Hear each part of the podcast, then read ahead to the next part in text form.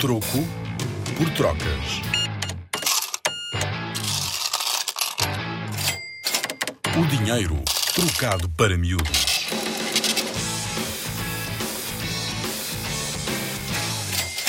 Achas possível existir uma moeda chamada degolada?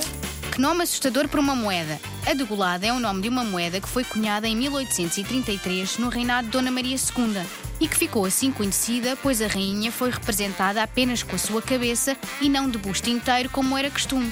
Parece que lhe cortaram o pescoço. A rainha, quando viu a moeda, ficou tão chateada que mandou logo parar a cunhagem.